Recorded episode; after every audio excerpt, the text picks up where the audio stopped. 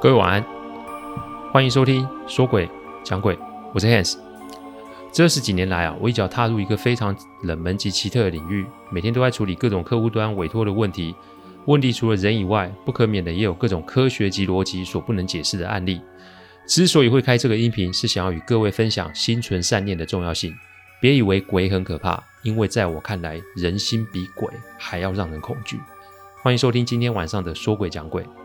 说鬼讲鬼的音频制作都有一定的程序规范，每个个案分享都要有客户的书面授权，才可以开始整理、写稿、录音、试听、制作。因此，每周只能录制一集，还请各位见谅。因为每一个个案都代表客户与当事人的信任，因此啊，只有我自己可以全权的做整理与制作。我知道这个样子的速度其实不快，但反正如果可行，我会做这一行做一辈子。只要大家有时间，都欢迎各位的收听。哇，今天是第二十五集了耶！这一做啊，也做了半年哦。谢谢大家的支持哦。所以为了纪念哦，今天第二十五集，我们来一点不一样的。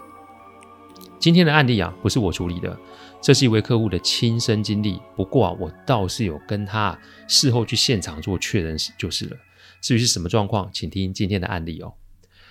我有一位客户啊，他是木匠，他是一个只接单客制化的木匠，既没有公司行号，也没有脸书粉丝页。他靠的就是手艺，让客户一传十，十传百，很多政商名流都会找他定制想要的东西或家具，所以啊，我就姑且称呼他为木哥吧。木是木头的木哦。我是一次啊，在很偶然的机会啊，遇见木哥。阿基怀庙里面的神像也是木哥做的哦。木哥的太太啊，几年前就过世了，孩子们啊都在国外工作及生活，所以平日啊，木哥都是一个人。有一次，我有个客户啊，想要请木哥帮他做一个杉木制的工作桌。木哥有个规矩，那就是客人呢定做之后，他一定要到将来放置家具的地方看看。一啊是根据客户的环境来确认木质产品的模样；二是确认定制客户的人品。如果人品不佳，你给他再多钱啊也没有用。这一次的个案就是发生在我那客户的家里面。客户的家里面在山里面哦。我们到的那天已经是下午三点多了。这个时间啊，应也是应木哥的要求。木哥做任何的东西一定要看时辰，看完客户书房的摆设后啊，木哥现场就开始画图，画着画着就到了晚餐时间，客户啊就请太太准备晚餐，那边吃边聊。客户有两个小孩，都已经是大学及研究所年纪了，年轻人嘛，本来就跟我们有世代上的落差，所以妈妈煮的跟他们想吃的也许不太一样。木哥啊就看着这两个年轻人爱吃不吃的样子，看他的表情，我知道他有点看不下去了。尤其是小女儿吃了两口就说不好吃，就把菜给推开。木哥啊笑笑就说啊，伯父这边啊有个故事啊，来跟大家讲讲哦。一开始啊，孩子们还没什么兴趣哦，但听到这个故事就发生在他们家附近的时候，顿时就来了精神。于是客户一家四口便跟我开始听起木哥讲他年轻的时候在当兵的时候在这里发生的故事哦。这里的早期啊有很多军营，山里面通常啊都会跟通讯或是特种部队有关。木哥说啊，那个时候他已经是个教育班长，由于年轻的时候做家具的手艺就已经不错，所以部队的长官啊就把他当宝啊供在部队里。有一次由于台风来袭，山上单位没有办法下山采买，所以只好要从半山腰的本部队押车上山运送物资哦。那个时候正好部队里面没有足够的人手，木哥啊就自告奋勇说押车上山。军队啊是讲阶级及资历的。木哥虽然没有挂士官职，可是他是上兵哦。各位要知道，上兵的话，去问你爸爸或是你长辈就知道。再说啊，平日啊跟部队长官关系很好，所以啊也没有人多说什么。那一天十一点出车，早上他与一名驾驶就准备上山了哦。山上的天气啊其实非常的不好，天色很暗，风雨很大。不过为了山上的部队弟兄们，他们还是咬了咬牙就出发了。一路上啊，山路上没什么人。不过怕为了有落石，车子开得很慢。驾驶兵呢是一个老鸟，他只小了木哥两梯，说白一点也是快退伍了。平日就是过一天算一天，讲白一点呢，在部队里面就是自己顾自己哦。开着开着，他突然啊到一个隧道的口，他看见路边有个老人家蹲在一个隧道口旁边。奇特的是啊，他旁边还有一台卖着烧麦的摊车哦。所谓的摊车就是鼓着。勾扎起来，你用推或拉的那种两轮车，摊车上面有六个蒸笼，而且还冒着白烟哦。可是这样就觉得很奇怪，因为谁会在这个时候在这里摆摊啊？木哥还是叫驾驶停下来，因为他想啊，这个老人家是不是有什么需要帮忙的地方？驾驶啊，心不甘情不愿，停了车。木哥啊，带了温水壶下去，想说给老人家喝些热水暖暖身子哦。老人家蹲在地上啊，一直的发抖。木哥温声的询问老人家：“老人家，你还好吗？”但老人家就是不答话。眼见风雨越来越大，再不上山就来不及了，所以木哥说啊，请老人家在这里等他们下山，到时啊再载他去他住的地方。说完就把温水壶放在老人家的旁边。上车之后，驾驶忍不住抱怨说：“这个老人家怎么一回事？”木哥其实没有做什么，只是一心希望啊那位老人家不要出什么事就好。好不容易啊挨到山上的部队，把所有的物资卸下后，半山腰的部队来电话说啊风雨太大。所以要木哥与驾驶啊，就留在山上过夜即可。等明天风雨小一点再下山。但木哥说什么都不肯，因为他要下山去找那位老人家。但这句话刚说出来，就引爆了那个驾驶的不满哦。在那个年代啊，上宾可以说是一个特殊的存在。讲白一点，就是一切都是看梯次哦。外点单位虽然有军官，但那天只有一个少尉在。那少尉才刚从军官学校出来，菜的跟什么一样。讲白一点，连士官都不会理他哦。所以啊，两个上宾的战火啊，那天啊，可没有人敢有什么意见哦。木哥说：“我们明明就看到人了，你如果放着人在那边，不就会出事的？你至少让我把他接到部队也可以啊。算了，你不接，我自己去接，有什么事我自己负责。”说完，木哥啊，就把车开离部队。刚说了，木哥啊，是上级长官的最爱啊，所以他这个动作啊，一做，部队里面也没有人敢拦哦。他就自己一个人开着车下山去找那位老先生，但他刚要离开的时候，就听到那个驾驶在后面飙骂三字经，而且还说一句：“要死就自己去死啊！你还要拖别人去，我的叉叉叉！”就是这句话让这个案子啊有了不同的转折哦。木哥说那时候风雨真的很大，一般来说开车下山会比开车上山难哦。再加上木哥啊并不太会开车，但他总感觉这一路开得很顺。上山花了一个多小时，他下山大概只花了半个小时不到啊。开着开着，天色就更暗了。他又开到了这个隧道里哦。到了同样的转角处啊，老人家已经没有蹲在那了，他站在摊车后面，蒸笼仍是冒着白色的热气。木哥说他停好车的时候啊，还在想哦，要怎么帮老人家把这个摊车给运到山下，还要怎么去说服老人家跟他上车。他把车啊停在老人家的对面。当他准备下车要走到对面的时候，突然看到一个刺耳的喇叭声，听到了刺耳喇叭声，一台车啊就开到木哥的前面，驾驶啊摇下车窗说：“哎，你还好吗？是不是车子出了什么问题啊？”木哥说他要载这个老对面这个老人家下山，只见那个驾驶吉他旁边那个女子露出有一点丈二金刚摸不着头的表情，那女子还往老人家的方向看，嗯。意思是只有木哥看得到老人家吗？那个老人家啊，脸色啊露出诡异的微笑。一般啊人啊早就吓得立马开溜了。木哥说啊，当下他觉得有些冲击，但他相信老人家没有要害他，因为如果要害他，刚刚第一次见面就出手就好了。虽然表情诡异，但木哥心中并没有什么害怕的感觉，只是但对于眼前这台车的一对男女，倒是心中有一些警戒。因为啊，这个时候风雨正大，他们上山干什么？木哥看着他们的车型，感觉是那种非常老旧的车啊，而且后座非常的破旧脏乱，后车盖上还有泥巴啊！外面现在不是下大雨，你后车盖上面怎么会有泥巴啊？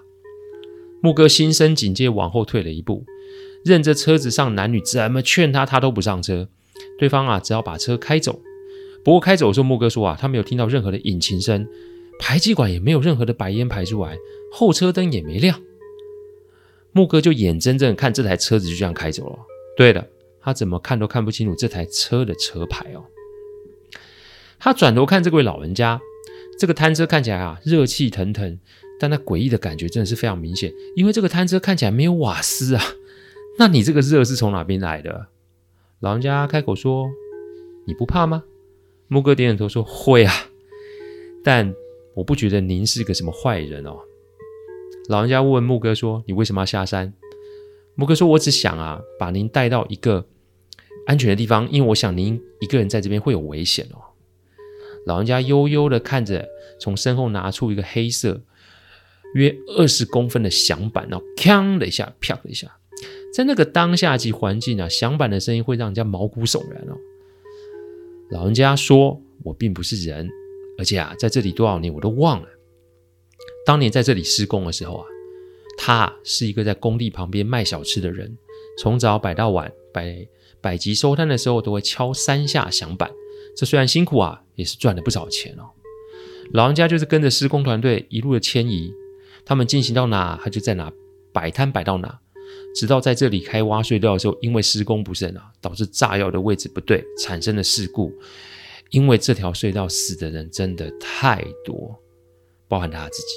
虽然施工单位啊有请法师来招魂及祭拜，但是这里啊并不是寻常的平地哦，这里是深山，所以山里面本来就会有些精怪的存在。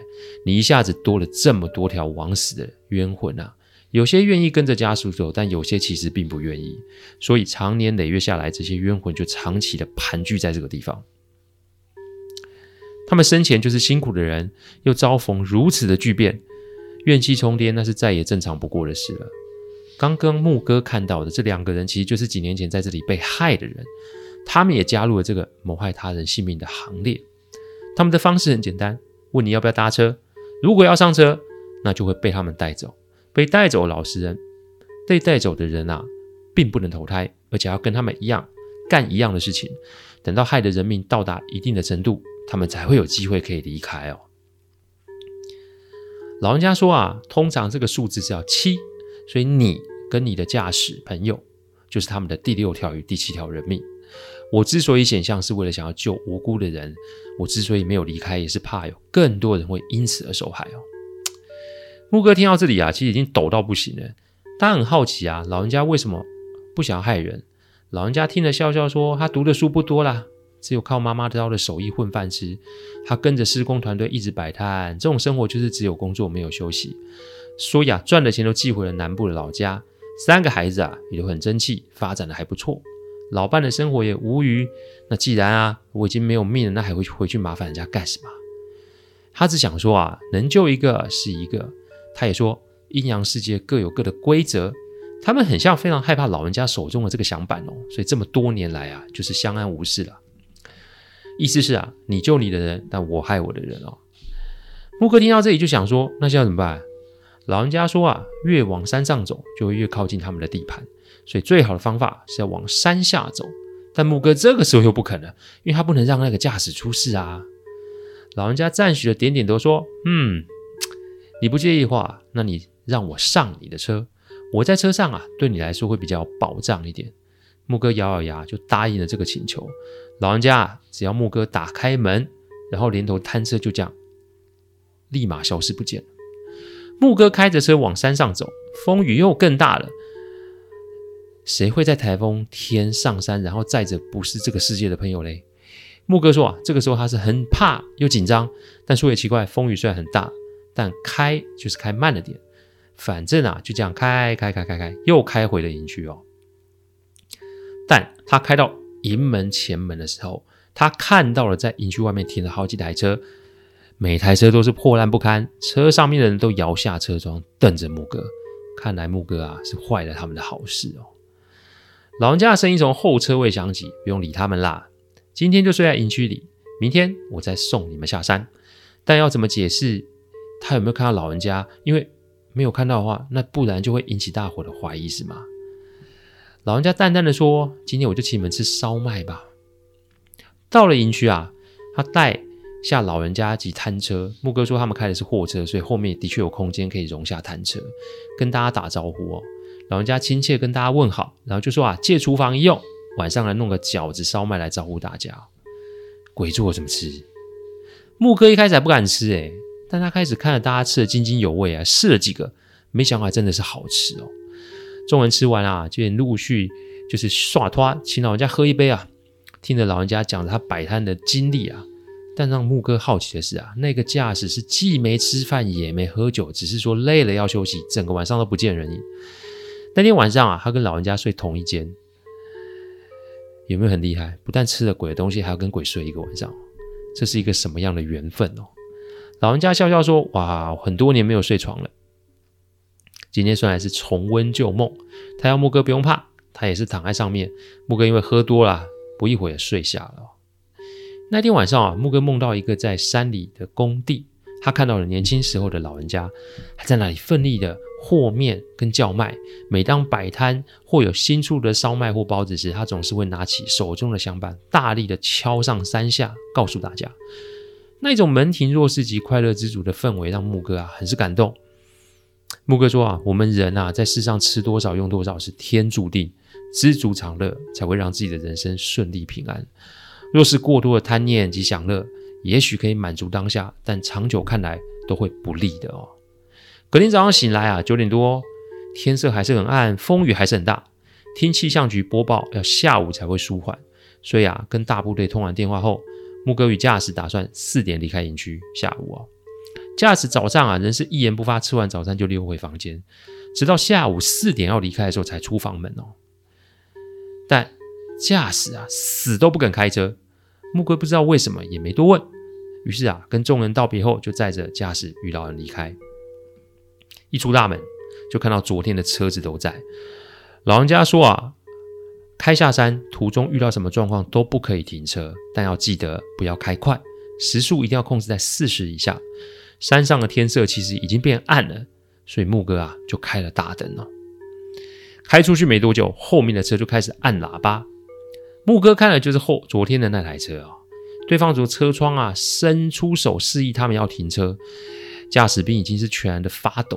老人家说：“不用紧张，他们不会超车的，他们只是要你慌乱，然后开快车，然后出事。”木哥说：“啊，那是他这一生啊听过最多的喇叭声啊！快到隧道口的时候，木哥差一点踩刹车，因为他看到隧道口的两边都有人站着，满满的人在招手，有头剩一半的人，有断腿的人，有露出骨头手掌的人。”每个都悠悠地盯着他们，但木哥啊仍然是咬着牙就开了过去哦。到了要出隧道口的时候啊，老人的声音响了起来，说：“我要下车喽，年轻人，谢谢你，再麻烦你啊，把后座的这个东西拿给我南部的家人。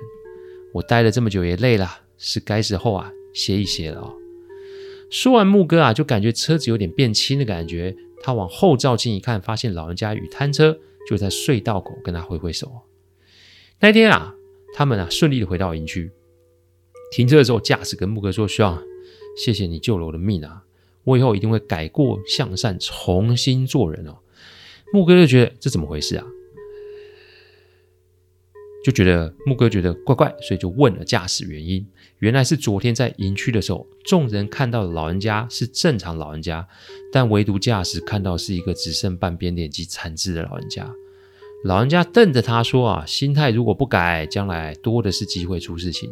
这一次啊，他是看在木哥的面子救他一命，好自为之，否则将来就没有那么好狗运了啊。”看来老人家还有一颗仁慈的之心就是了。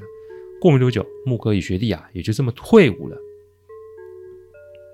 那个时候，老人家在车里留下一张照片，照片的老人家是个年轻人，就跟他在梦中看到是一样的，还有一位女子及三个孩子。照片后面还有一个地址，木哥啊，便依着地址找到了那里。开门的是一个五十岁的男子。木哥说明来意之后啊，拿出照片才发现，这名男子啊，就是老先生最小的儿子。那一天，他见到老先生的三名孩子及高龄八十几岁的妻子哦。事后，他也带着三名孩子及老太太重返隧道的现场，给予祭拜哦。木哥说，他现在每年啊，都会去那里陪着老人家说说话。有时候老先生会显像，有时候不会。但无论怎么样，他都会听到隧道里有那三下“咔咔咔”三声响板的回音哦。木哥讲到这里啊，在场的每一个人都沉浸在那又惊又感动的氛围里。木哥转头向啊客户的两个孩子说：“百善孝为先啊，父母的期望不在于你们多会念书或是多有成就，但基本的感谢之心还是要有的哦。人生可以很短，也可以很长。阿北的故事哦，希望可以给你们一些想法。”本来客户小女儿还有一些想法想要反驳，但这个时候不知道从哪边响板敲了三声，不要说他们啊，连我都被吓了一大跳。世上的事情啊，你很难用单一的常理去论断。所以呢，我们常在挑别人错误之前，其实要审视的是自己是否也是那么的洁白无瑕。每一个社会上面的事件都是我们的借鉴，但是修心修口才是长远之路。因为你挑出别人的错误，不代表你就是这么的高尚。所以呢，如果啊没有那个善念，木哥也许就没命了，也说不定。看来心存善念才是世上最强大的力量哦。谢谢大家赏光，听完后请喝杯温水再去休息。我讲的不是什么乡野奇谈，我讲的都是真实发生的案例。最希望就是劝大家心存善念，祝各位有个好梦。我们下周再来说鬼讲鬼，各位晚安。